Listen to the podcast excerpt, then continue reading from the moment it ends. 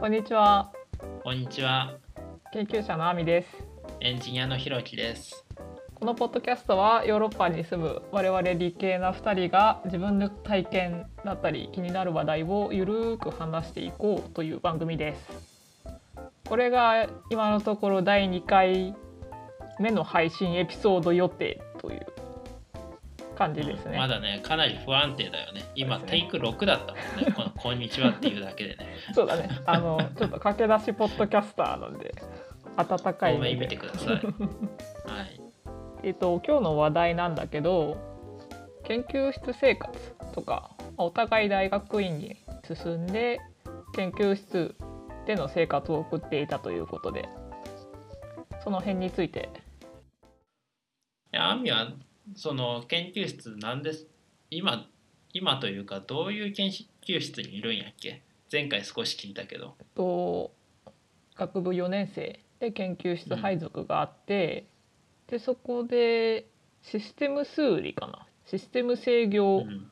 系の研究室にうん。配属されてでそこから、えー学部4年修士2年で、えっと博士卒業するまでっていうあの、うん研究室の重鎮化してたんだけどな、何年いたんだっけ？6年半かな やばいね。6年半。6年6半年半なんで研究室にいた。こうずっと同じ研究室にいたんだよねすごいよねいや、それすごいよね。もはや完全ドンだもんね、うんそれね。小学生も卒業するし、あ、そうか、小学校卒業するしね。うん、ああ、それすごいな、確かに。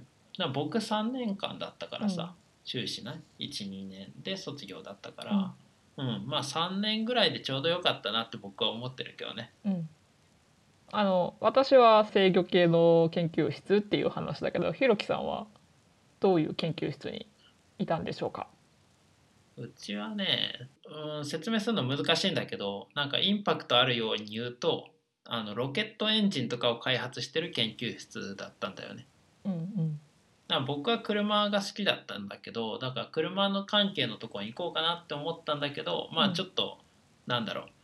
僕が目指してたその F1 のエンジニアの人が行ってた研究室に近そうなところを選んでそこに行ったんだよね。まあ車のエンジンのけんエンジニアになろうと当時思ってたからまあロケットエンジンも遠からずかなっていうところでうん。まあ燃焼ってねなんか燃料を燃やしてパワー出してこう推進力を得るっていうところは一緒だったりするからまあ、うんうん。その基礎研究って意味では通じるかなって思ってそそういう研究してたね。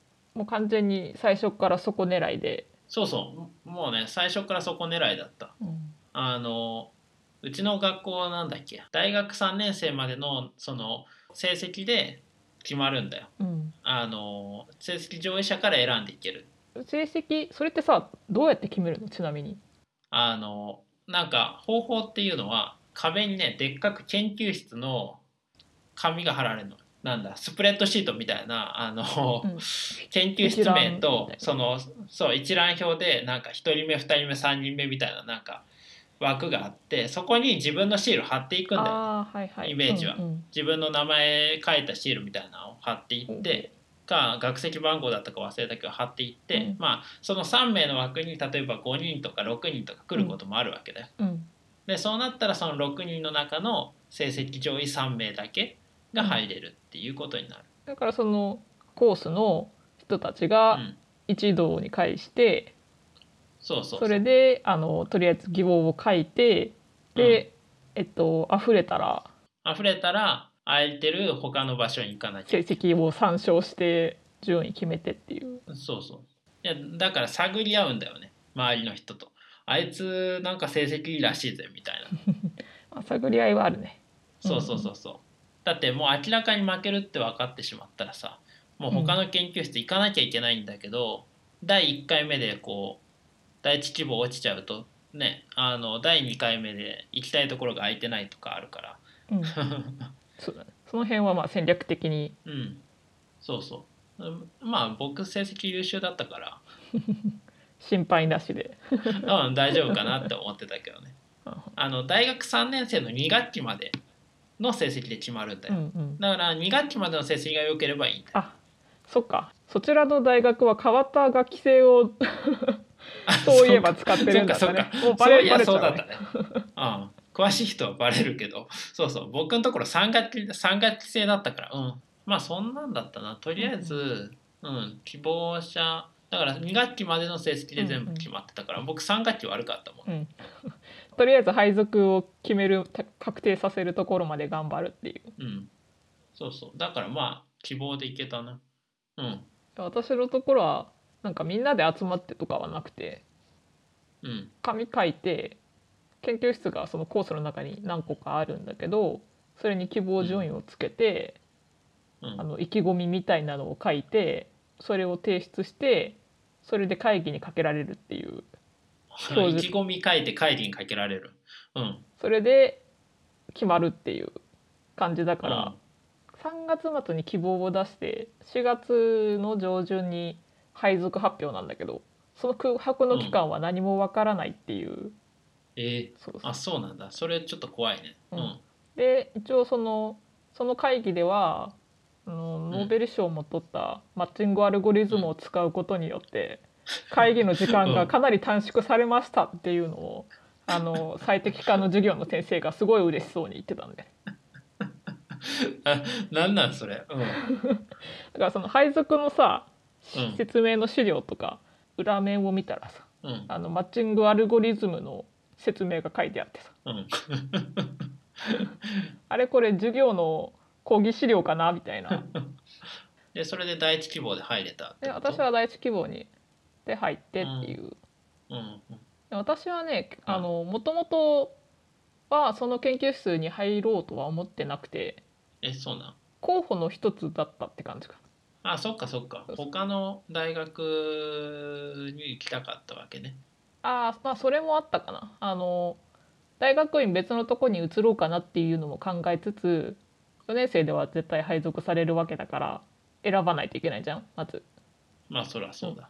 でそのコースの中で結構ねそのなんかロボットやってますとか画像処理やってますとかっていうところもあるし信号処理やってますとかインターフェースやってますとか、結構あのなんとなくロボット寄りの研究室っていうのかな？アプリケーション寄りの研究室とうん。理論寄りの研究室っていううん。グループが大に分かれててで私はそのアプリケーション寄りじゃなくて理論系がいいなって思ってたのね。マイナーやな。うん。そうそうん。え、だってさ、普通、工学部に行くやつってさう、大体アプリケーションが好きだから工学部に行くんだよね。うん、私は普通じゃないみたいだよ。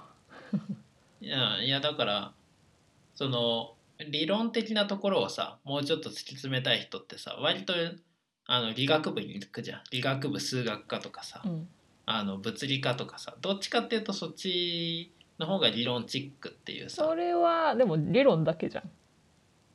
理論だけだよ。私だからなんか手法として理論がに興味があるというか。何かしらこう問題を解くためのそのうんプロセスの中の理論みたいなところに興味があるっていうこと？うん。あ実際のそのだから数学者のなんかあの哲学的なさうん。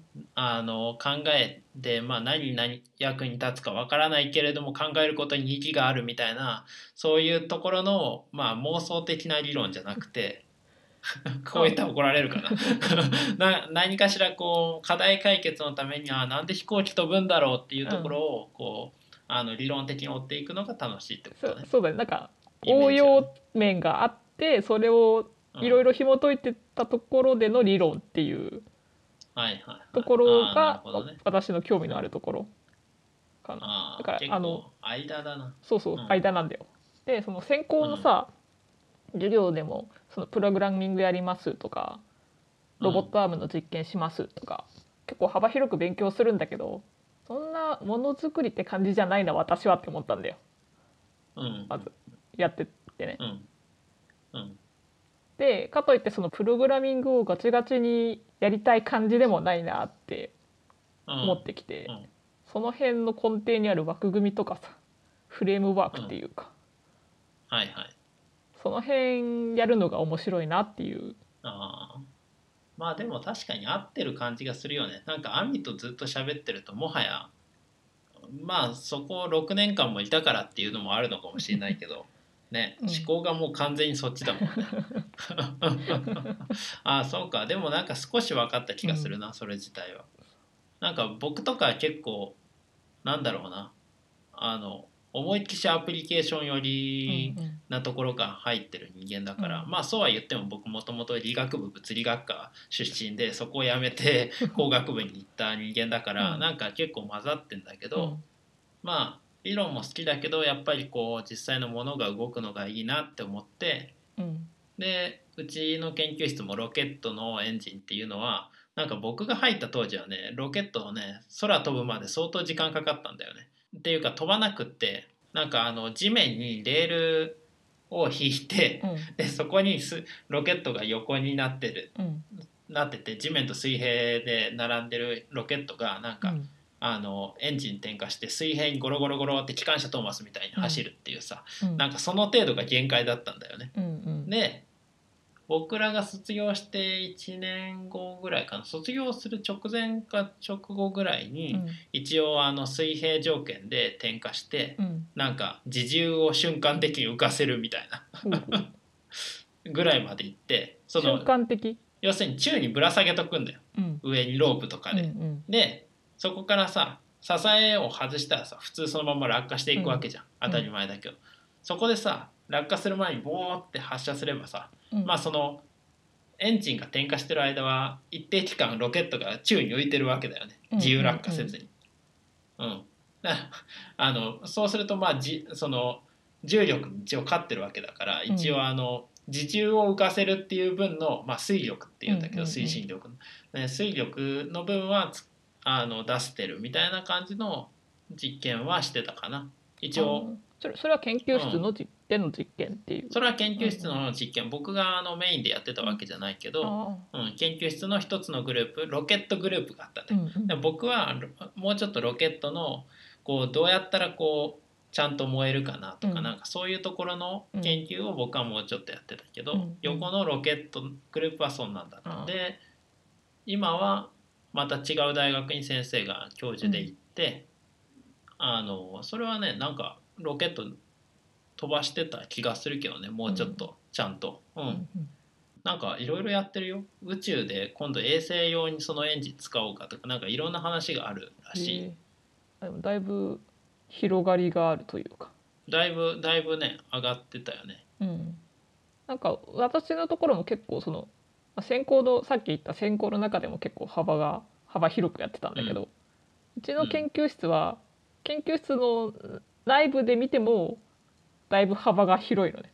ああそうなんだ。ううん。ん、あなんか広そうだよね聞いてるとうんそう。さ、どんなんがあるの？まあ、私みたいにずっともう理論ばっかりやってる人もいるし物をドローンとか作って飛ばしてる人もいるしあとはその先生がどの先生がいたかっていうタイミングにもよるんだけどうんうん。機械学習ゴリゴリにやってますっていう人もいたりあと自動運転に関連するソフトウェアの開発したりっていう人もあいたり。僕本もらったもんね。うん。そうそうそう。もうその研究室内部でいろんなことやってるっていうのは結構あのそうまあそもちろんそんなに専門的な知識は入ってこないけどさ。